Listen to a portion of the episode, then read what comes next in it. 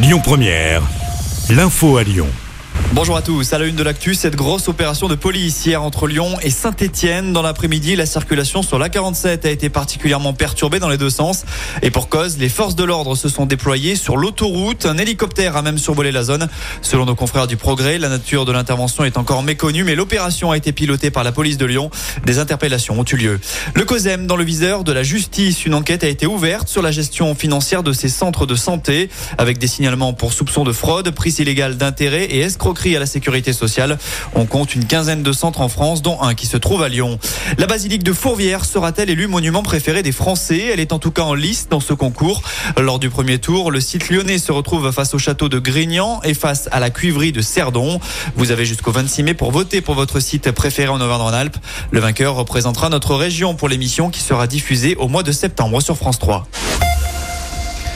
Dans le reste de l'actu, il salue le courage d'Arman Soldin. Emmanuel Macron a réagi après la mort du journaliste de l'AFP. Ce dernier a été tué dans une frappe de roquette en Ukraine, près de Bakhmut. Il est le 11e journaliste, reporter ou fixeur à être tué depuis le début du conflit en Ukraine. Du côté de la Tunisie, une attaque a fait quatre morts, dont un Français près d'une synagogue à Djerba. Selon les premiers éléments, un gendarme aurait fait feu sur ses collègues et sur des visiteurs. Il a ensuite été abattu. Les victimes sont deux gendarmes et deux civils. Le ressortissant français avait 42 ans et était originaire de Marseille.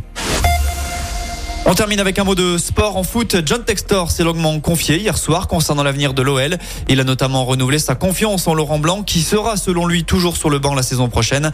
L'homme d'affaires américain promet aussi un mercato d'envergure cet été.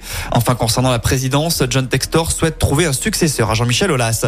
Côté terrain, il y a du foot à suivre dès ce soir. Suite de la Ligue des Champions avec le derby de Lombardie en demi-finale. L'Inter de Milan affronte l'AC Milan. Coup d'envoi à 21h. Et puis en basket, l'Asvel jouait hier et a étrié Blois lors de l'avant-dernière journée de la saison régulière.